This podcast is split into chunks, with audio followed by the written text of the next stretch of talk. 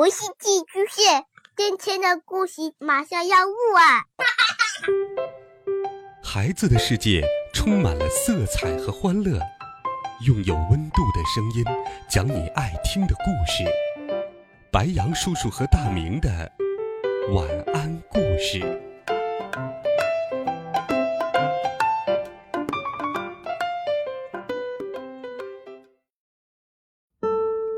小朋友们、同学们，大家好！又到了白羊叔叔给你讲故事的时间了。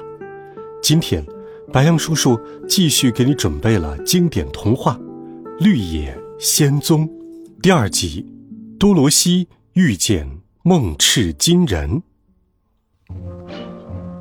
上一集我们讲到，多罗西的房子被吹走了，风不知道要把它带到什么地方。突然，房子猛烈的震动起来，多罗西一下子惊醒了。过了一会儿，房子安静下来，明亮的阳光洒满了整个房间。多罗西起床走到门前，打开了门，小狗托托紧随其后，汪汪！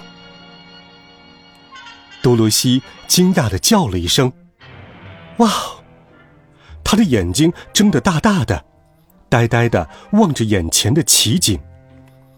这里到处都是可爱的绿草地和茂密的树林，香甜的果子挂满了枝头，奇异的花朵盛开着，有着美丽羽毛的鸟儿唱着歌，在树林中飞舞。一条河流在两岸之间流淌着，发出悦耳的声音。多罗西非常惊喜，因为。他原先居住的草原只有灰色。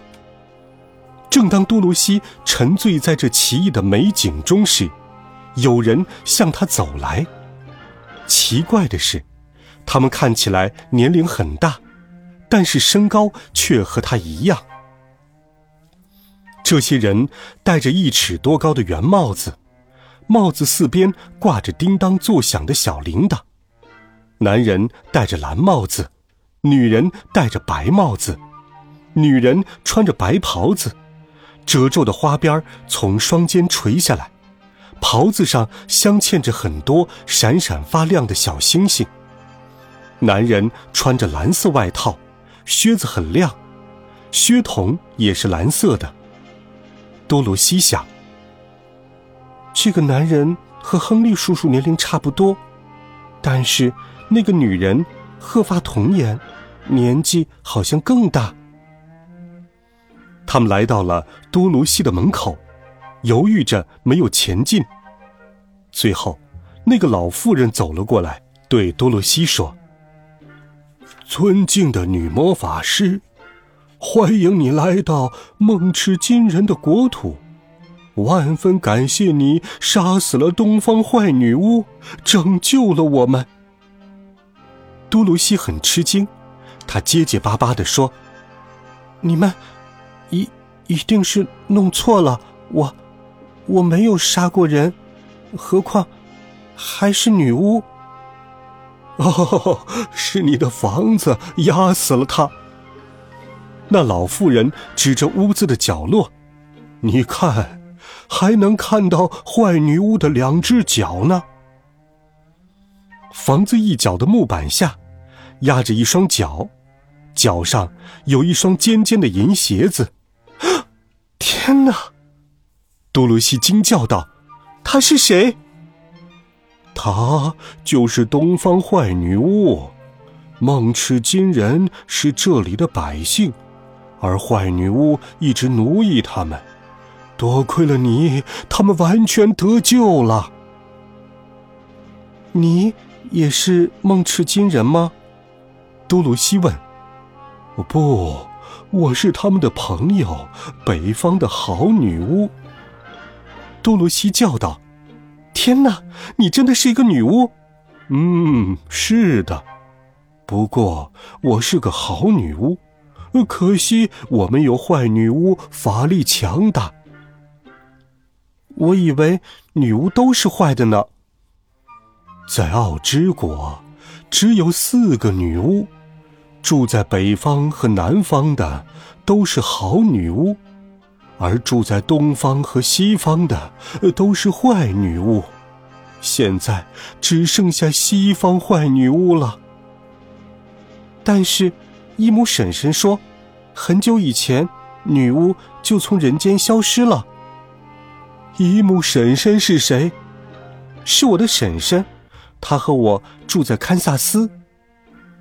好女巫沉思了一会儿，说：“嗯，我不知道堪萨斯在哪儿。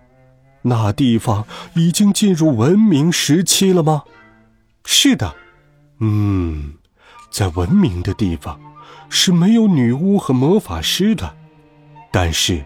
奥之国是不与世界各国来往的，这里与世隔绝，所以仍旧有女巫和男巫。还有男巫吗？多洛西问。奥之就是最厉害的大魔法师。好女巫小声说：“他住在绿宝石城中。”多罗西正想要问问关于奥之的事。但是，和好女巫一起来的梦赤金人突然惊叫了一声：“哦！”原来那坏女巫的一双脚完全消失了，只剩下一双银鞋子。好女巫解释道：“太阳将它晒干了，现在这双银鞋是属于你的了。听说这双银鞋有着神奇的魔力。”他拾起鞋子。递给了多罗西。多罗西收下了鞋子，问道：“我想回家，你们能帮助我吗？”他们互相看了看，摇了摇头。好女巫说：“沙漠围绕着奥之国的四边，我想你只能和我们住在一起了。”多罗西哇的一声哭了出来。善良的梦赤金人也跟着抹眼泪。好女巫脱下她的帽子，将尖端放在鼻尖上，严肃的喊道：“一、二、三！”尖帽子突然变作一块石板，上面写着几个巨大的粉笔字：“让多罗西到绿宝石城去。”好女巫放下石板，问道：“亲爱的女孩儿。”你是多罗西吗？正是。多罗西擦干了眼泪。